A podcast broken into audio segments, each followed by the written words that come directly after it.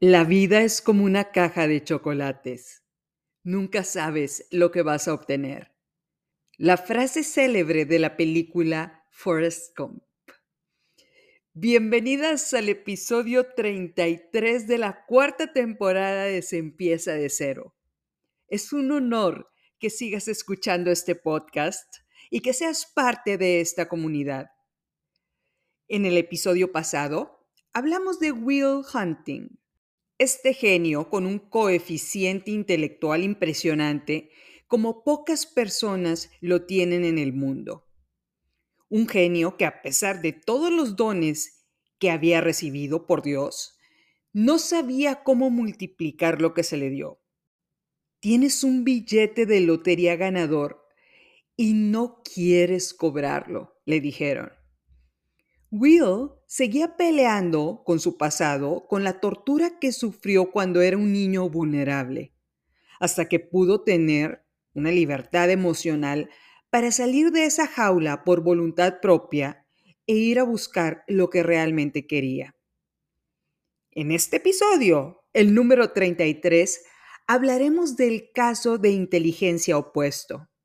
Es decir, vamos a hablar de la historia de un hombre que tenía un coeficiente intelectual tan bajo que lo querían mandar a una escuela especial para personas con capacidades diferentes. Déjenme empezar contándoles de la película Forrest Gump, interpretado por Tom Hanks. En definitiva, una de mis películas preferidas.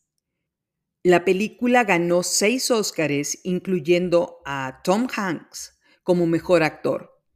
Y tiene un soundtrack espectacular esta película, el cual vendió 12 millones de copias.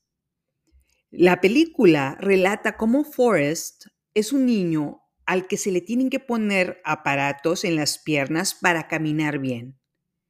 Tiene que usar zapatos especiales. Y tiene un coeficiente intelectual mucho más bajo que el promedio es torpe en lo que hace y las personas dudan si él puede asistir a una escuela normal. Tiene una amiga muy hermosa llamada Jenny, a la cual él quiere mucho. La historia de Forrest es extraordinaria, pero lo que hace a la película realmente fabulosa es cómo se muestra a un hombre que se considera tonto impactando a personajes claves en la historia de Estados Unidos en un periodo de tiempo de cambios muy relevantes. Es decir, Forrest se encuentra en medio de los cambios políticos y culturales en Estados Unidos sin darse cuenta de que él estaba impactando a estos eventos tan significativos de la historia.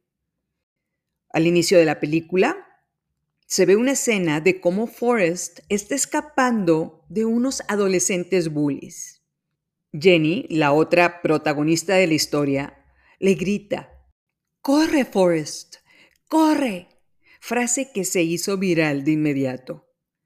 Es lo único que Forrest puede hacer para que los bullies no lo golpeen. Jenny es una niña hermosa físicamente, pero tiene un problema. Su padre es alcohólico y al parecer abusivo, por lo que se tiene que mudar a vivir con su abuela.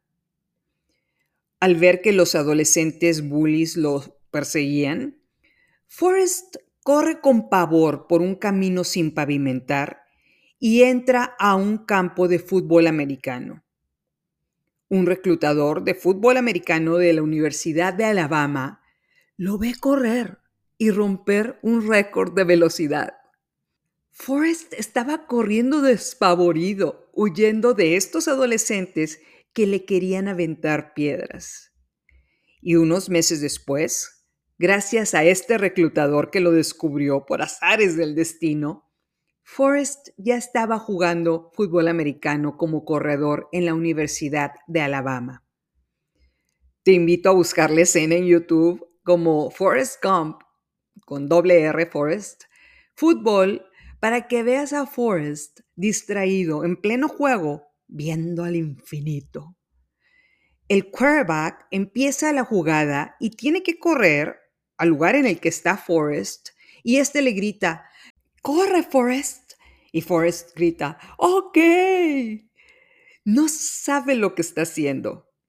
Forrest corre y pasa la línea de anotación y sigue corriendo afuera del estadio, tumbando hasta la banda musical que estaba animando el partido. Y aquí me encantaría enfocar nuestra atención a esta escena desde esta óptica. Forrest empezó con un golpe de suerte. Lo reclutaron cuando huía de los niños bullies. Fue el corredor estrella del equipo porque corría más rápido que nadie. Tenía talento para hacerlo. Verdaderamente, su coeficiente intelectual era tan bajo que le tenían que poner un letrero en la última yarda diciendo, detente aquí, Forrest. Es decir, cuando estábamos en la universidad, solo vamos corriendo, aprendiendo, sin saber qué sigue. Solo sabemos que tenemos que graduarnos y una vez que nos graduemos, comienza una vida productiva, laboralmente hablando, al igual que Forrest. Y aquí quisiera mencionar el punto de este episodio, la experimentación. En el curso de Harvard que tomé hace unas semanas y subí a redes sociales, Quiero decirles que tomé clase con Stefan Thomke. Este hombre publicó un libro llamado Experimentation Works, el cual nos regaló físicamente a los que tomamos su clase. El libro todavía no está traducido al español. En este libro, Stefan nos habla de la necesidad de tener una política de vida, de intentar sistemáticamente cambios en nuestro día a día y en nuestras empresas. Es decir, Stefan ha demostrado que nueve de cada diez experimentos empresariales falla. Pero uno de estos experimentos resulta en un cambio que ha llevado a las compañías a ser las de mayor valor en el mundo. Y por eso escogí esta película para este episodio. La historia de Forrest Gump es un ejemplo claro de experimentación. Veámoslo desde este punto de vista. Forrest podía seguir jugando en la NFL cuando se graduó de la universidad. Era una estrella, pero decidió probar algo más. Se fue al ejército de los Estados Unidos. Y cuando lo hizo, empezó la guerra de Estados Unidos contra Vietnam. Forrest va a despedirse de Jenny, a la cual la expulsaron de la universidad por aparecer en una revista para caballeros, muy sexy. Y después de salir de la universidad, Jenny se dedica a cantar desnuda en un bar.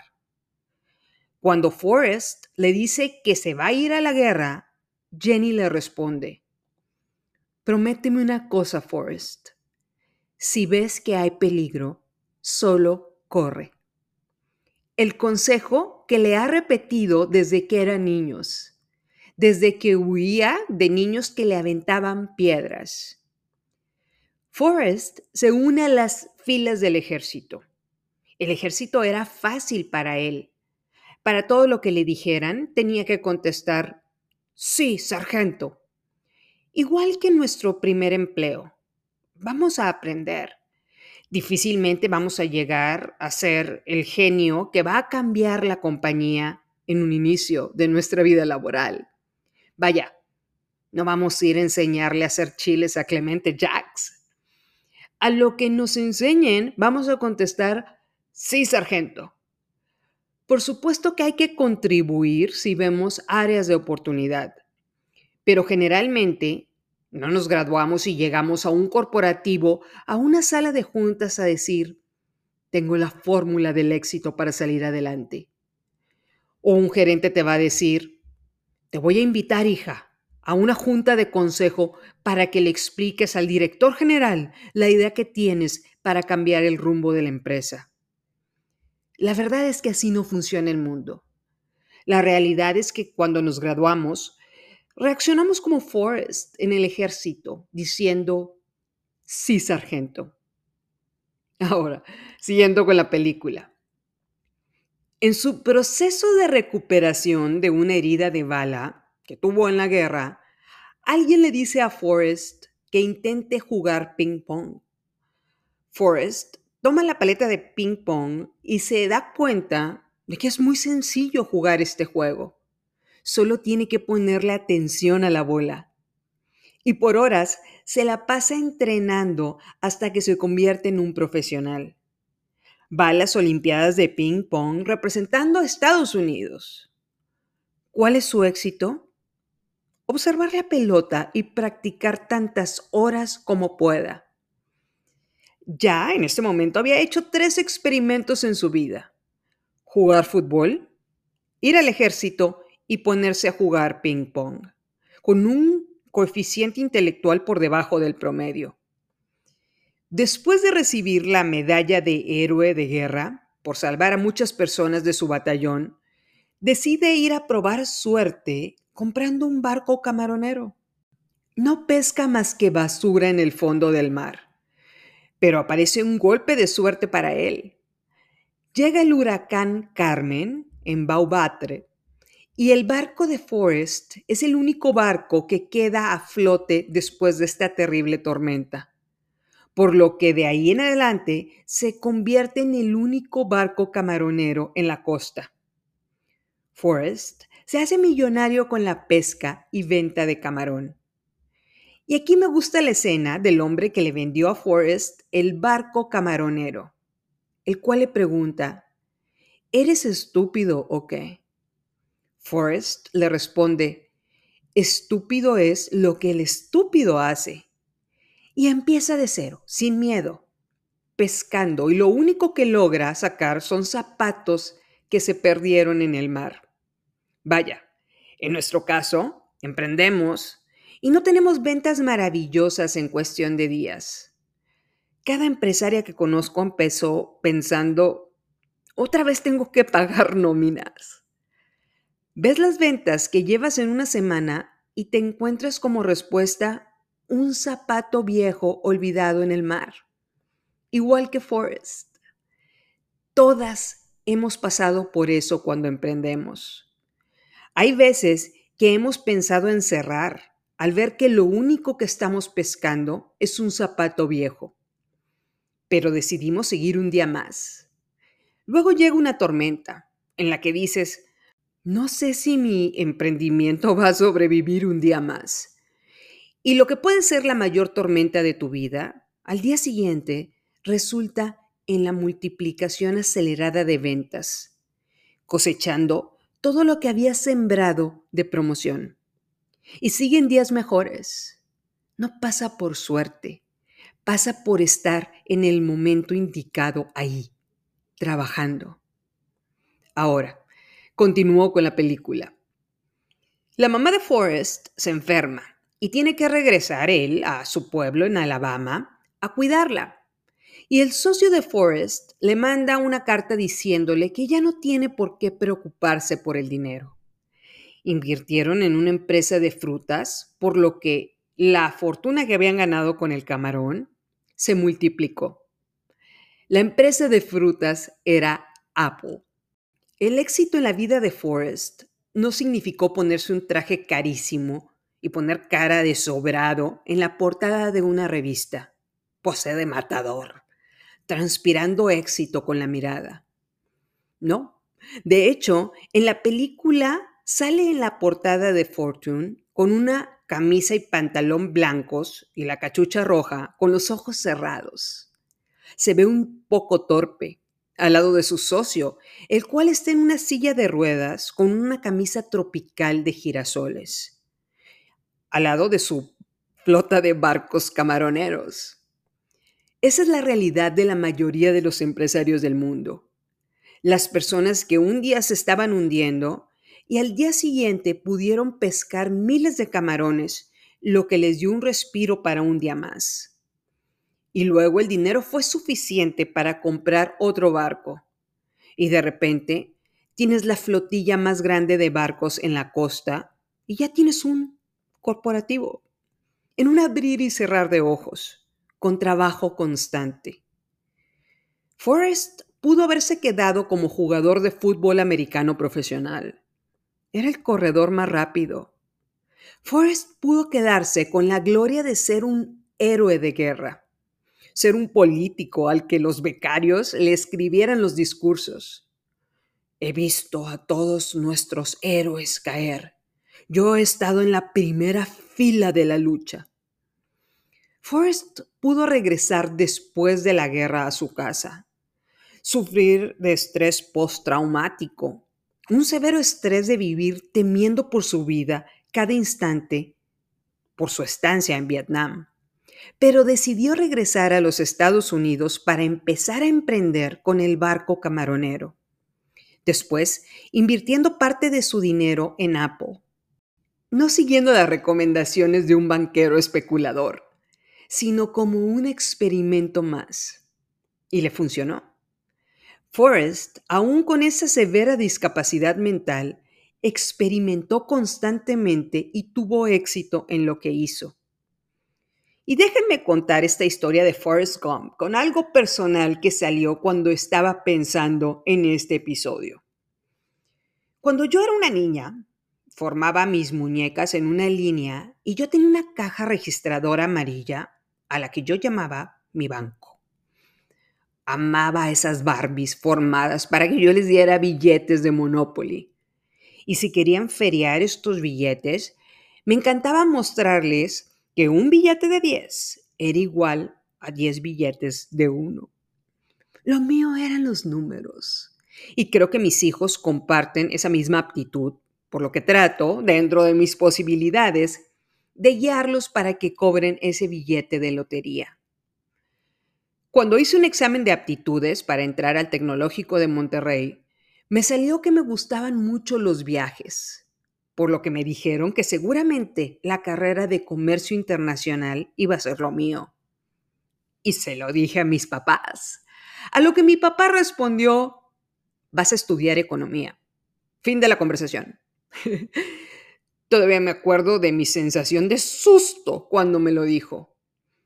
Yo pensé que lo mío era viajar a muchos países, pero mi papá que no pudo ir a la universidad porque tuvo que ponerse a trabajar para mantener a su mamá, vio en mí esa facilidad para las matemáticas, al igual que él la tiene, y decidió guiarme con esta forma peculiar que tiene de decir las cosas que no daba tregua a negociación.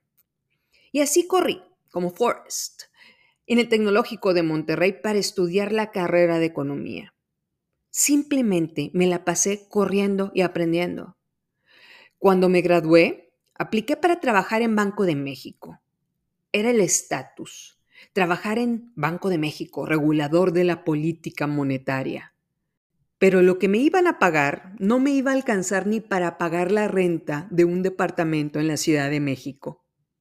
Le dije a mi mamá que el sueldo me iba a quedar corto, a lo que contestó entonces consíguete un trabajo que te pague suficiente. Y de paso me hizo una atenta invitación a que a partir de ese momento no contara con un solo peso por parte de ellos, porque mis hermanas estaban estudiando fuera del país y era mucho el dinero el que gastaban. Así que me metí a un banco en el que me pagaban comisiones, sueldo bajo y comisiones en función de mi trabajo. Y trabajé mucho Luego conocí las tarjetas de crédito y me di cuenta de que si dejaba crecer los intereses, nunca iba a acabar de pagar esas tarjetas de crédito. Experimenté y aprendí. Regla de oro. Gasta solo lo que puedas pagar mes a mes en el renglón de pago para no generar intereses. Después hice una empresa de accesorios de cabello lo preparé todo, marca, moños, etiquetas, diseñador de logo. Luego me di cuenta de que era tan bajo el margen de estos moños que tendría que vender millones para ser exitosa. Y tronó mi empresa. Regla de oro. A menos que puedas vender miles de productos a un margen bajo, mejor enfócate a otra oportunidad. Y luego me casé y seguí trabajando para crecer mi cartera bancaria. A veces me acordaba de las Barbies formadas para que yo les cambiara sus billetes y decía en voz alta, Gracias, papá, por darme guía en tiempos de globalización en el mundo. Cuando me embaracé, un artista me quería vender sus cuadros carísimos para colgarlos en mi casa. Y dije, mejor lo haré yo misma. Me metí a clases de pintura. Cada que mi maestro veía mi creación, se le quedaba congelada la cara con una sonrisa falsa pensando, ¿qué le digo a esta vieja? Me había pedido que pintara mis sueños. No sé si les he dicho 19% que prácticamente todos los días tengo sueños mortificantes. Escaleras de diferentes tamaños que tengo que subir, caminos oscuros que tengo que recorrer, casas fincadas en medio del mar en tormentas Creo que al maestro le dieron tanto miedo mis cuadros de sueños mortificantes que decidió no volverme a dar clases, porque siempre me contestaba que ya tenía la agenda llena. Luego me enteré de que para unas amigas sí tenía tiempo y les pedía que le recomendaran a otras artistas. Ok, no es personal. Experimentación fallida. Al parecer no tengo tanto talento para la pintura. Otra historia. Mis hijos, los velociraptores, le pegan muy bien al balón de fútbol. Un coach de un club los vio en un juego, me volteó a ver y pensó, si así juegan los becerros, ya me imagino cómo juega la vaca. Se acercó y me invitó a jugar en el equipo de mamás. Yo le respondí rascándome el cuero cabelludo, coach, ah, no sé a quién salieron estos huercos, pero si piensa que yo juego igual, el coach me respondió, señora, no sea usted modesta. y me dieron mi camisa del equipo de mamás con el número 10. Y en el primer partido, a la hora de la alineación, a la primera que alineó fue a mí como media. Y en función de mí empezó a acomodar a las demás. ¿Quién es ella? le preguntaron al coach, medio sacadas de onda las integrantes del equipo. Es la mamá de Emilio y Tony, los niños que jugaron el fin de semana. Oh, bienvenida, me dijeron las señoras asombradas. Seguro habían visto a los velociraptores jugar en el torneo. Seguro me imaginaron haciendo chilenas. Volteé a ver las piernas de las futbolistas que estaban al lado de mí y me empezó a dar miedo. Pero ya estaba ahí y decidí experimentar.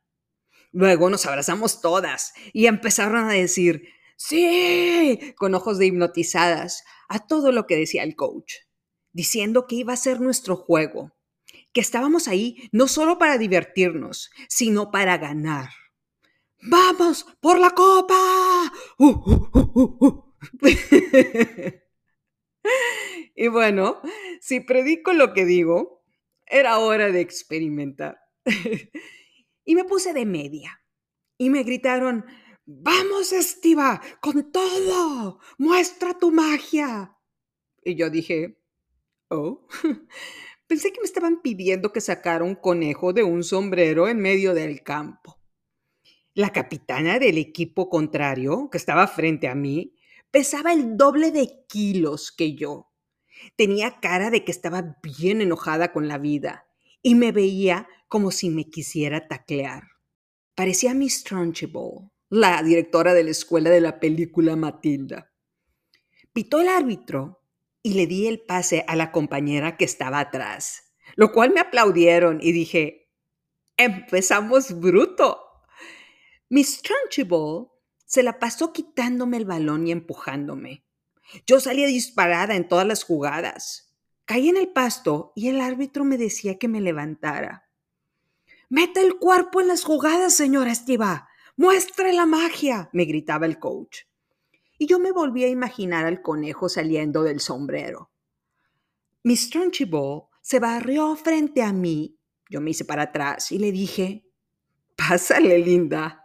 No hay necesidad de rompernos las piernas. Deja de respirar como toro, reina. Es un juego de señoras. Pero Miss Trunchbull me ignoró. recibió el balón de saque de banda, lo bajó con el pecho y metió gol de media cancha con su pierna izquierda poderosa y musculosa. Celebró como Cristiano Ronaldo. No, pues wow. El coach me sacó y me dijo que descansara un rato en la banca, que le iba a dar oportunidad a otra mamá del equipo. Y me quedé descansando el resto del juego. La verdad es que ya no me invitaron a jugar a ese club. Esta historia de cómo juego soccer no se ha acabado. Aunque sé que no seré profesional, ya me meten más de 14 minutos en cada juego en la liga de mamás del colegio de mis hijos. Y por si estaban con el pendiente, ya he metido dos goles en los 20 partidos que he jugado. Pero bueno, no hay resultados maravillosos, por lo que no seré futbolista profesional. Si hubiera seguido con las clases de pintura, seguro hubiera pintado a Miss Trunchbull con el balón de fútbol, respirando como toro, al lado de unas escaleras de varios tamaños, lo que hubiera hecho que el maestro de pintura se asustara más y ya no tuviera horas para darme clases. Luego tomé un curso para hacer películas en iMovie ¿Y saben qué? Les hago las películas más espectaculares a mis hijos sobre torneos de soccer, cumpleaños y viajes. Me dicen que tengo un don para eso. Es probable que algún momento en la segunda parte de mi vida explote ese talento. Por supuesto que el curso de tomar fotografía también ha ayudado mucho a mis películas espectaculares. Luego, tomé un curso de cómo escribir memorias y me puse a escribir un libro, lo cual fue una terapia extraordinaria para mi ansiedad. Lo presenté a varias editoriales y no me llamaron. Me metí a Amazon y compré un libro sobre cómo hacer una empresa editorial en Estados Unidos. Es algo bastante sencillo. E inicié una editorial. Y ya estoy publicando no solo mis libros, sino los libros de terceras personas. Y como pueden ver en mis redes sociales, mi primer libro estuvo por unas semanas posicionado como el libro más vendido en Amazon México. Realmente vender libros no es un negocio a menos que seas J.K. Rowling con Harry Potter. Pero esa historia tampoco se ha terminado. Veo futuro en ese aspecto de mi vida. Después tomé un curso de cómo maquillarme. Era presencial. Al terminar, la maestra me vio con cara de que me había maquillado como si fuera bailarina exótica. Y por más que me decía que diluyera el color, se me hace que no hablábamos el mismo idioma con la diluida. Lo de diluir el color con la brocha es probable que no sea lo mío. Ya lo he intentado muchas veces. Luego, como les comenté, tomé un tutorial de 15 minutos en YouTube sobre cómo hacer un podcast. Y aquí estamos, estimado 19%, en la lista de éxitos de 44 países en las principales plataformas de podcasting. No subiéndome nombres de personas famosas haciendo entrevistas o hablándole a artistas de televisión para que me traigan tráfico a mi podcast. No preguntándoles a los demás cuál era su fórmula de éxito o que nos vengan a contar todo lo positivo que han hecho en su vida de superhéroes sino con contenido propio. Ahora imagínense que hace 25 años yo le hubiera dicho a mi papá, ¿sabes qué? En algún momento en mi vida, aparte de financiera, creo que voy a ser podcaster. Seguro me hubiera puesto cara de, te callas y más te vale que te gradúes con mención honorífica como economista, o te mando a terapia con Miss Trunchbull. mi papá conoció la palabra podcast cuando le dije que había hecho uno. A lo que me lleva a decir, puede ser que todavía no exista lo que nos puede hacer felices, lo que vamos a aportar a nuestra comunidad o lo que va a ser negocio en 20 años. La clave está en experimentar día a día. Como dice el libro de Stefan Tomke, desde el punto de vista de emprendimiento, tienes que tener la voluntad de besar muchos sapos con la esperanza de poder encontrar un príncipe. La clave del emprendimiento está en entrar a una fase de experimentación, Nueve de cada diez experimentos no va a funcionar. Debemos de dejar de ver el error como un fracaso. Como he dicho en episodios pasados, y una de las frases que más repito en este podcast, el error es una oportunidad sistémica de crear algo extraordinario. ¿Cómo sabes si eres buena en algo si no lo has intentado? Separa en tu mente el error del fracaso. Motívate a cometer nueve errores porque el siguiente, estadísticamente, será algo que puede cambiar tu vida. El brownie de chocolate se creó porque a alguien se le olvidó ponerle levadura al pastel de chocolate, lo que le dio esa textura cremosa. Las paletas de hielo existieron cuando un hombre dejó su lata de refresco con un palo adentro de esta que era el mezclador para su bebida, en su balcón. Y esa noche heló, por lo que tuvo la idea de replicar estas paletas heladas al día siguiente. Las papas adobadas las inventó un chef porque un cliente le dijo que las papas que le dio no estaban suficientemente crujientes, por lo que cortó las rebanadas más finas, las metió a freír lo que hizo que las papas fritas fueran el platillo insignia del restaurante en los siguientes años. Los post-its son el resultado de una falla en el pegamento con el que estaban experimentando. Este pegamento era tan débil que solo pegaba papel. Pero se dieron cuenta que había personas que estaban utilizando estos papeles pegajosos para escribir notas en sus escritorios. Y mi punto de este episodio es, la experimentación nos lleva a crear algo que no existe en este mundo. Según el libro Experimentation Works, Amazon, Microsoft, Walmart y bancos como Capital One hacen más de mil experimentos por línea por año el 10% de estos experimentos termina en algo positivo y disruptivo. La experimentación es la clave del éxito para las empresas de mayor crecimiento en el mundo. Forrest Gump nos da una lección de cómo un hombre con bajo coeficiente intelectual pudo impactar el mundo en el que vivía porque no tenía nada que perder con cada experimentación que hacía.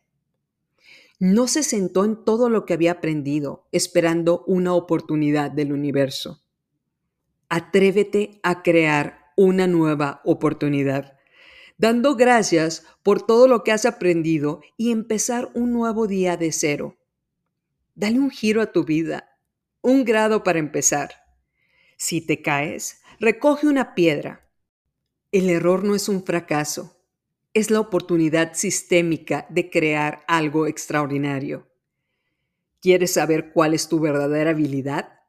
Necesitas meter la mano en el sombrero hasta que saques al conejo. Si sacas un zapato viejo, lo sigues intentando.